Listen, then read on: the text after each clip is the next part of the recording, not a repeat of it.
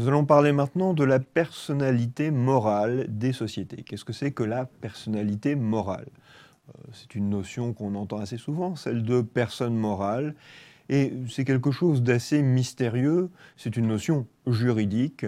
On parle de personne morale, il vaudrait mieux parler de personne juridique, mais là c'est compliqué parce que les personnes physiques sont également vous et moi sommes, également euh, des personnes juridiques, des personnes pour le droit, donc il faudrait parler de personnes uniquement du point de vue juridique, parce que les personnes morales ne sont pas de vraies personnes. Si nous faisons une société, euh, nous ne faisons pas un être de chair et de sang, nous faisons apparaître une création juridique, et le droit, lui, reconnaît la qualité de sujet de droit. En fait, c'est cela la personnalité morale. Une personne morale, c'est la reconnaissance, c'est un sujet de droit, c'est euh, ce que le droit reconnaît comme quelqu'un pouvant être titulaire de droits et d'obligations. Un sujet de droit, une personne physique ou une personne morale, peut avoir des droits, peut avoir des obligations.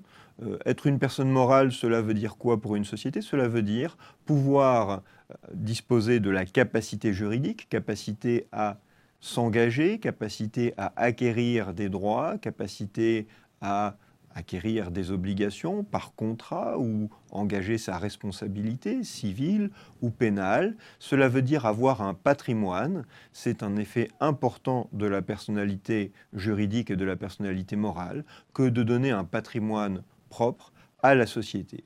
Donc euh, être une personne morale, c'est avant tout cela. Il y a d'autres effets moins importants, des effets secondaires pourrait-on dire. Si une société devient une personne morale, eh bien, il faudra qu'elle ait une dénomination particulière parce qu'il faut pouvoir l'identifier pour ne pas la confondre avec l'un ou l'autre des associés ou avec le dirigeant.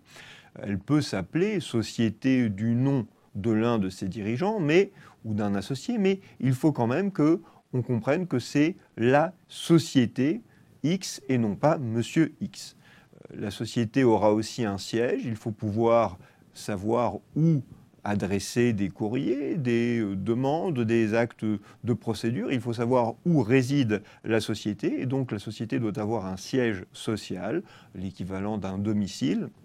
On parle aussi d'une nationalité euh, des personnes morales, c'est-à-dire que, euh, notamment, on va rattacher la personne morale à un droit et il y aura donc des sociétés françaises qui sont des sociétés en réalité de droit français parce qu'elles ont leur siège en France et qu'elles sont de ce fait soumises au droit français.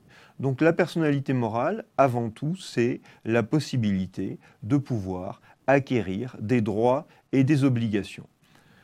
Comment est-ce qu'on devient, comment est-ce qu'une société devient une personne morale? Il faut euh, citer ici un article important, c'est l'article 1842, alinéa 1er du Code civil.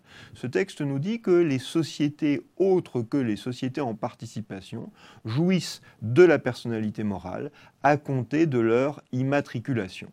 Alors, l'immatriculation dont il est question, c'est l'immatriculation au registre du commerce et des sociétés. Ce registre du commerce et des sociétés, c'est un registre, comme son nom l'indique, où doivent être immatriculés les commerçants personnes physiques, mais également les sociétés si elles veulent acquérir la personnalité morale.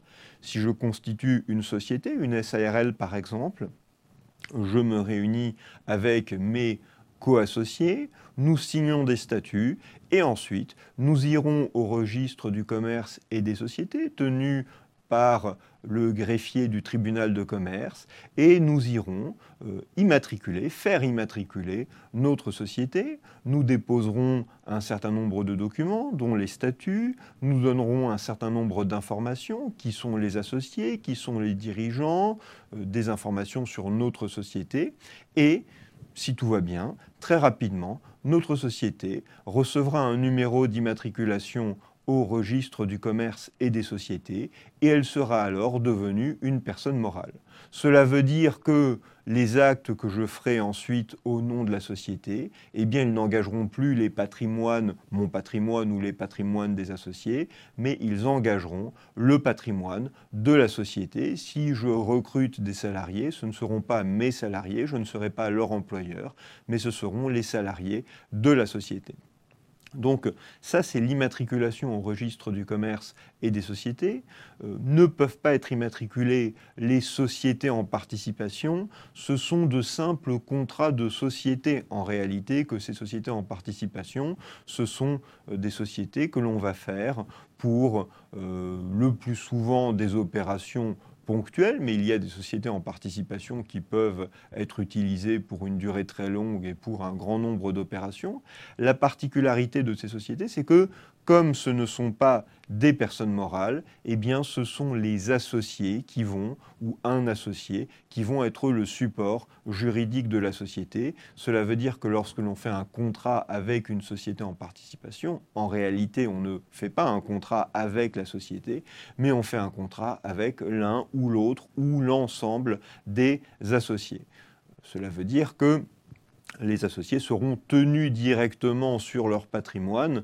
Ce n'est même pas une garantie, c'est qu'ils engagent directement leur patrimoine. Ce n'est pas le patrimoine de la société qui est engagé.